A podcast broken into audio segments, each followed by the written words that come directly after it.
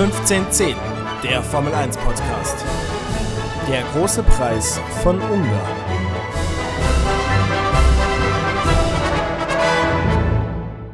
Herzlich willkommen zurück bei unserer vierten Ausgabe von 1510, dem Formel 1 Podcast, nach dem dritten Rennen der Saison, dem großen Preis von Budapest, mit einem altbekannten Sieger. Lewis Hamilton, der hat zum achten Mal in Ungarn gewonnen. Der hat am Samstag seine 90. Pole eingefahren und ist zum Ende des Rennens sogar noch neuen Streckenrekord gefahren. Ein perfektes Wochenende für Mercedes, die auf 1 und 3 gelandet sind. Da war wirklich alles mal wieder ganz, ganz klasse. Obwohl man am Freitag nicht ganz so toll aussah, aber am Ende haben wir wieder alles gerettet. Kompliment an die Truppe von Toto Wolf. Mhm, großes Kompliment auch noch an eine andere Truppe, und zwar die von Red Bull. Ähm, Max Verstappen, der im Rennen Zweiter geworden ist, sich wieder dazwischen schieben konnte zwischen die Mercedes, die ansonsten eigentlich von niemand anderem ansatzweise eingeholt werden können. Also es ist höchstens Max Verstappen, der den noch ein bisschen gefährlich werden kann. Dazu wäre es fast nicht gekommen, denn Max hat in der, einer der Aufwärmrunden sein Auto im Regen von Budapest an die Wand gesetzt. Irgendwie, keine Ahnung, kurz vor dem Grand Prix und dann stand es kurz einmal auf der Kippe, aber das Team von Max hat es ähm, geschafft, diesen kaputten Flügel nochmal zu reparieren. In der Zeit, Moritz, normalerweise dauert sowas 90 Minuten, habe ich gehört. Wie lange haben die gebraucht? Genau, 90 Minuten. Normalerweise 20 Minuten haben sie es geschafft. Krass. Ja, wirklich irre. Äh, Radaufhängung und Flügel waren äh, defekt. Und 5 Minuten vor Rennstart, also um 15.05 Uhr, darfst du nichts mehr äh, verändern. Die haben es einfach wirklich in 20 Minuten dann noch gerettet. Verstappen hat auch gesagt, er dachte, es wäre vorbei. Ähm, ja, aber die haben es wirklich bravourös hinbekommen. Für mich äh, der Fahrer des Rennens, Max Verstappen, und das Team des Rennens auf jeden Fall ähm, Red Bull. Weil die haben davor die Tage gar kein Land gesehen. Gestern war Verstappen siebter, hat gesagt, so Punkte sind das Maximum. Aerodynamisch lief es überhaupt nicht gut. Die haben dann irgendwas aber am Sonntag noch, äh, von Samstag auf Sonntag hinbekommen. Dann hat er es, wie gesagt, in die Wand gesetzt und trotzdem zweiter, wirklich starkes Rennen. Wer kein starkes Rennen gefahren hat dagegen, ist ähm, zum einen Alexander Albon, beziehungsweise vor allen Dingen kein gutes Wochenende gemacht hat. Der ist 13. geworden im Qualifying und jetzt noch so ein bisschen in die Punkte gefahren, aber zumindest im Vergleich mit Max, mit seinem Teamkollegen, wieder nicht besonders gut gewesen. Hinten ähm, raus wird er schneller, aber da ist halt ja, der Zug schon abgefahren. Da ist der Zug dann meistens abgefahren. Wer tatsächlich auch nicht besonders gut war, wieder an diesem Wochenende, und wir müssen es wieder thematisieren, Ferrari. Vor allen Dingen dieses Mal Charles Leclerc. Er wurde äh, ähm, Elfter und kam somit nicht in die Punkte. Hat sich eigentlich die ganze Zeit beschwert am, äh, am Boxenfunk, dass das Auto unfahrbar ist. Und äh, ja, bei Vettel war es zwar auch unfahrbar, der hat es aber auf äh, P6 dann noch gerettet und somit acht Punkte eingefahren. Aber alles in allem, das äh, schaut schon sehr düster aus, oder? Absolut. Und äh, es gab auch wieder diesen Moment, wo Charles Leclerc, der einfach deutlich langsamer war als das restliche Mittelfeld, äh, Sebastian Vettel nicht vorbeilassen wollte. Oder es wirkte zumindest so. Und ich will auch gar nicht wissen, was da im Hintergrund wieder am Boxenfunk abging, was die nicht veröffentlicht haben. Freiwillig hat er ihn sicher nicht durchgelassen. Ja, also freiwillig, das, so kam das auch nicht rüber. Sebastian Vettel hat es dann noch ein bisschen erträglicher gemacht das Wochenende, weil er immerhin schon ordentlich in die Punkte gefahren ist. Er ist auf Platz 6 gelandet, aber hat auch nach dem Rennen gesagt, das ist das Maximum, was wir aktuell von Ferrari erwarten können und das ist definitiv zu wenig. Traurig. Traurig. Das ist sehr traurig. Wenn, wenn, der FC Bayern in der Europa League spielen würde. Ja, das ist ein guter Vergleich. Vor allen Dingen, was auch sehr traurig ist und was auch ein bisschen historische Ausmaße hat, Ferrari wurde überrundet von Mercedes. Und ich kann mir vorstellen, dass das morgen in der italienischen Presse oder heute, wenn dieser Podcast rausgekommen ist, am Montag, äh, ziemlich äh, deftige Schellen wieder gibt für die Scuderia. Um eben auch, auch nochmal die Brücke zu Mercedes zu schlagen, äh, Hamilton hat alle außer Stroll, Bottas und Verstappen äh, überrundet und hat sich am Ende einfach überlegen müssen, fahre ich jetzt nochmal rein und hole mir neue Reifen, um den Extrapunkt für die schnellste Rennrunde äh, zu holen und dann kleines Risiko noch einzugehen, weil du kannst ja auch noch irgendwie aufstauen dann oder irgendwas läuft nicht äh, glatt beim Boxenstopp. Das ist die Frage, wo äh, Mercedes gerade spielt und bei Ferrari ist man glücklich mit einem sechsten Platz. Also da ist diese Saison jetzt schon ja, ja. absolut. Wer absolut. dagegen extrem stark war und das auch schon im Qualifying vor allen Dingen, war Racing Point, das Mini-Mercedes, wie böse Zungen ja sagen, die sozusagen ja den Wagen vom letzten Jahr, den Mercedes fahren, wenn man es mal zugespitzt äh, sagen möchte, und auch mit Mercedes-Motor, die ähm, mit Lance Stroll, hast du ja schon gesagt, für mich einer der stärksten Fahrer des Tages, ähm, auf, äh, ist insgesamt auf Platz 4 gekommen. Äh, Checo Perez, sein Teamkollege in der, im, im Grid, in der Startaufstellung auf Platz 4 gestartet, der hat es nur auf Platz 7 geschafft. Ähm, vielleicht kannst du das auch nochmal kurz einsortieren. ja, ich weiß noch, was alter genau. Checo-Fan. Ja, äh, Sympathisant auf jeden Fall. Ja, der hatte einen schlechten Start und hat da aber noch das Beste draus gemacht. Der war teilweise von der Rennpace her auch äh, schneller als, als Lance Stroll oder genauso schnell, aber war halt im, äh, mit, mit, dem Start schon einfach war das Rennen ähm, gelaufen in Bezug aufs, aufs Podium, was ich glaube auch vielleicht für Stroll sogar drin gewesen wäre. Mhm. Aber ja, glaubst du echt? Also ich hätte jetzt gedacht, nach Samstag auf jeden Fall, hätte nie halt gedacht, dass äh, Verstappen hm. äh, sich so noch steigert. Das ja. hätte ich nicht gedacht. Das ist halt wieder der bärenstarke Verstappen gewesen.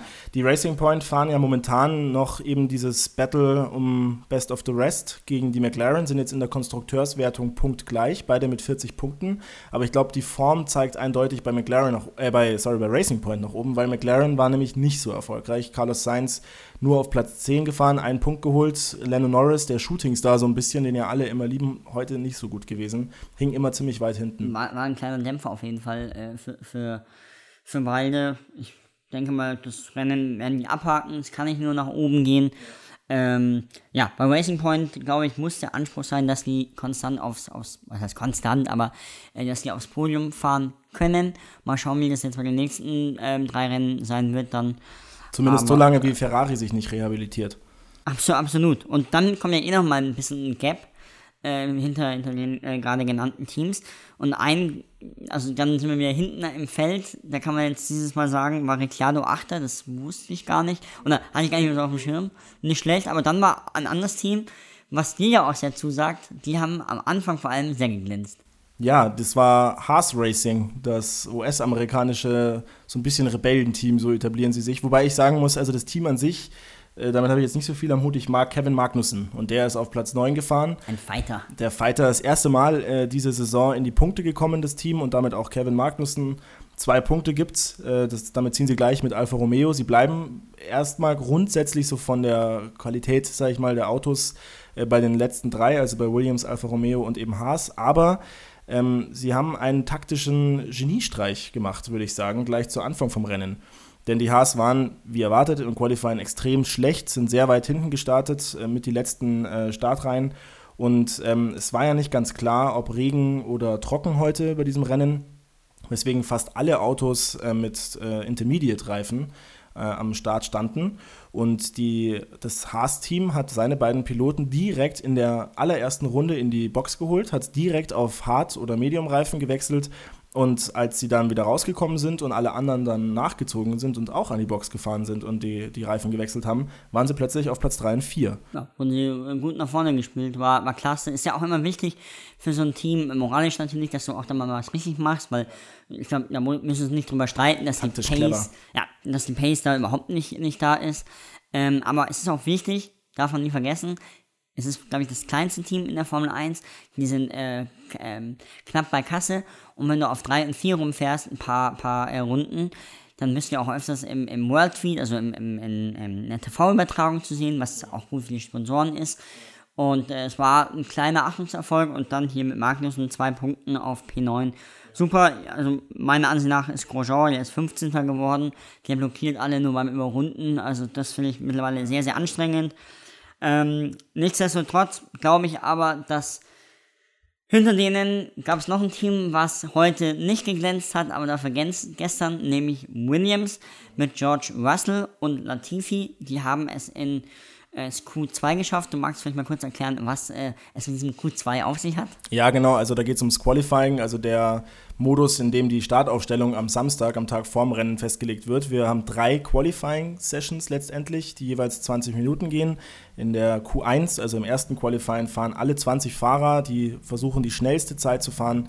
Die langsamsten fünf werden aussortiert. Und da sind die Williams und die Haas und die Alfa Romeos meistens mit dabei.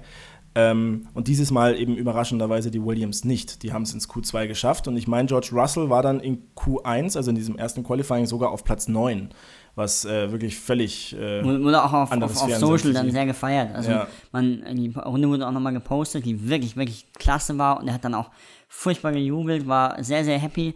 Am Endeffekt auf, auf Platz 12 dann gestartet und äh, Latifi, der einzige Rookie aus Kanada in dieser Saison, ist äh, von 15 gestartet, aber hat leider alles nicht geholfen, denn äh, beide wurden 18. Russell, 19. Latifi und waren damit die letzten, letzten. Die letzten ja. im Feld und Latifi hat auch ehrlich gesagt im Rennen kein besonders gutes Bild abgegeben. Er hat eine Strafe bekommen, weil er zu früh aus, seinem, aus der Boxengasse rausgefahren ist und da von Carlos Sainz so abgeräumt wurde, wobei der nichts dafür konnte. Und er hat sich auch mehrfach gedreht. Also das war dann doch ein Rennen zu vergessen, zum Vergessen für die Williams. Aber immerhin konnten sie mal zeigen, dass sie dazu in der Lage sind, nach vorne zu fahren. Ganz im Gegensatz zum Beispiel zu dem Alfa Romeo-Team, das leider. Da brauchen wir nicht viel drüber rumreden. Das ist, äh, ist ja. momentan, glaube ich, von der Form her das schlechteste Team. Das, ja, würde ich genauso so unterstreichen. Ähm, apropos äh, Strafe, kurz gab es, oh, was das immer wieder kam es auf, äh, dass Bottas einen, ähm, einen Fehlstart am Anfang gemacht hat. Äh, wie hast du es gesehen? Tote Wolf hat gesagt, ja, war er, er hatte nur einfach Glück. Bottas hat dann wieder mal anders argumentiert, hat gesagt, irgendwelche Lichter hier und da. Aber gut, äh, den, den, den, das ist wie mal äh, im Fußball, äh, eine Schwalbe gibt man natürlich auch nicht zu. Er hatte einfach sehr Glück. Im Endeffekt wurde er dann mit Platz 3 dafür belohnt.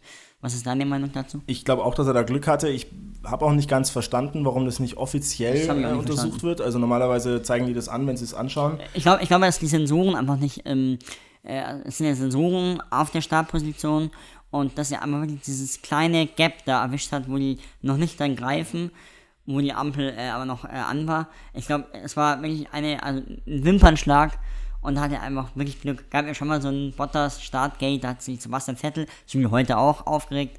Damals in, in Österreich, ähm, wo Vettel felsenfest überzeugt war, dass Bottas ähm, zu früh gestartet ist, so war das heute dann auch, aber das hat ihm halt nichts gebracht, das war glaube ich so ein bisschen das. Ja, ja, ja genau. Und ich glaube, Mercedes ist eh egal, können wir schon auf 5 äh, fünf Sekunden äh, später losfahren, die würden trotzdem noch auf 1 oder 2 landen. Ja. Ganz grob gesprochen. Das ist richtig, ja. Ansonsten äh, Renault, vielleicht nochmal ein Wort dazu, eben Daniel Ricciardo in die Punkte gefahren mit einem Auto, das auch nicht mithalten kann mit den McLaren und Racing Points, ähm, zumindest momentan. Mann Ocon aber auf 14, also ja. da ist Licht und Schatten. Und von äh, Esteban Ocon bin ich echt ein bisschen enttäuscht. Ich meine, der ist ja eigentlich schon ein Fahrer, dem man ein hohes Potenzial zuspricht. Jetzt kann man mal eine ganz kurze erste ähm, Rückschau machen auf seine Leistung bisher äh, dieses Jahr in der Formel 1 und die ist ehrlich gesagt ziemlich überschaubar, bis auf diese eine starke Qualifying-Session. Ich glaube, äh, das erste Österreich-Rennen war das. Ja, äh, ich, ich weiß, was du meinst. Ich denke mir aber, was man vielleicht da auch nochmal abwarten muss. Wir haben jetzt drei Rennen, zwei davon auf derselben Strecke. Mal schauen, was Ocon dann noch äh, leisten kann. So oder so ist äh, Renault ein sehr wildes Team. Das haben wir ja letztes Jahr, auch, äh, letzte Folge äh, auch schon besprochen. Mal schauen. Auf jeden Fall, was äh, auch ganz spannend immer ist, äh, wie die Entwicklung da weitergeht, ist bei unserem Quiz. Ja, das stimmt. Äh, unsere Quiz-Session geht in die nächste Runde. Momentan bin ich noch punktlos. Du hast schon zwei Punkte einsammeln können, jeweils leichte Fragen beantworten, richtig beantworten können. Ähm, es gibt jeweils zwei Fragen an uns, eine leichte, eine schwere. Für die schwere gibt es zwei Punkte, für die leichte einen Punkt. Und ich würde sagen, Moritz, du kannst gerne anfangen. Und weil mir ja der Vorwurf immer gemacht wurde, dass ich immer nur schwere Fragen stelle, stelle ich dir heute zwei eher einfache Fragen. Und zwar, ähm, wenn du aufgepasst hast, kannst du beide Fragen sehr einfach beantworten. Okay, ich bin gespannt, ja. Wann stand Kimi Räikkönen erstmals auf dem letzten Startplatz? Letztes Jahr äh, beim großen Preis von Ungarn. ja, äh, du warst vom Grand Prix her schon richtig, aber es war dieses Jahr beim großen ah, Preis von ja, Ungarn. Okay, ja. ja. Ähm, genau. War jetzt, welches war jetzt die schwierige oder die einfache Frage? Ja, eigentlich auch die einfache. Ja, aber du hast das Skyfeed angeschaut. Ich äh, war mit beiden Ohren bei beiden Sendern, aber äh, bei RTL hatten sie genau den Fakt dann auch gesagt gehabt. Okay, ich habe auch eine leichte und eine schwere Frage. Welche willst du zuerst? Wie immer die schwere. Die schwierige Frage, alles klar. Ähm, wann wurde das letzte Mal ein Ferrari von einem Mercedes überrundet? Uh, ich glaube, es war letztes Jahr auf jeden Fall. Mmh, irgendein ganz dominantes Rennen. War es nicht auch in Ungarn? Ja. ja. Letztes Jahr. Ja, in letztes Jahr in Ungarn, ja.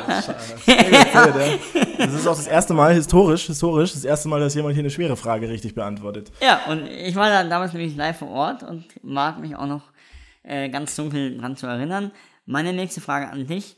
Wurde auf Social Media auch gefeiert, auf seinem Instagram-Account auch. Äh, wurde auch, glaube ich, in beiden Sendungen, sowohl bei RTL als auch bei Sky erwähnt. Wer feierte heute seinen 50. Grand Prix-Start? Charles Leclerc. Nee, aber äh, kam, glaube ich, zeitgleich mit Charles Leclerc in die Formel 1. Äh, wäre fast. Ja. Nee, dann wird es ja nicht ausgehen.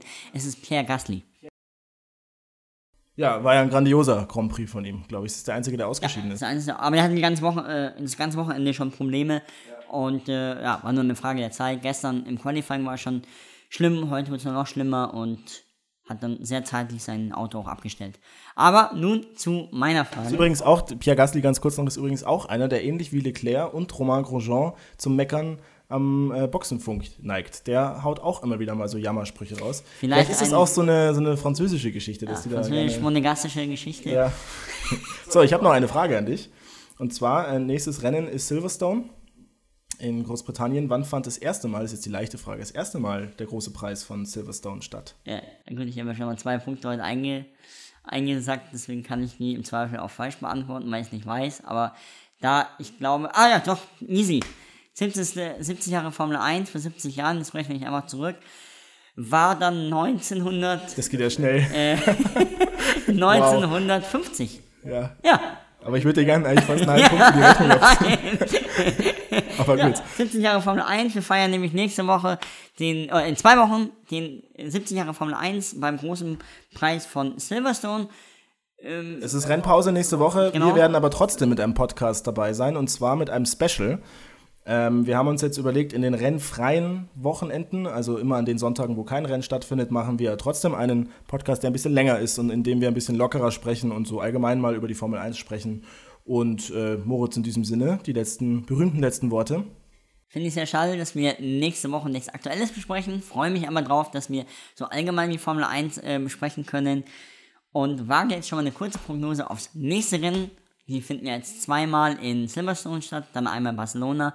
Wieder so ein Tripleheader. Ich sag, auf allen drei, beiden Strecken, bei allen drei Rennen wird Mercedes wieder vorne sein.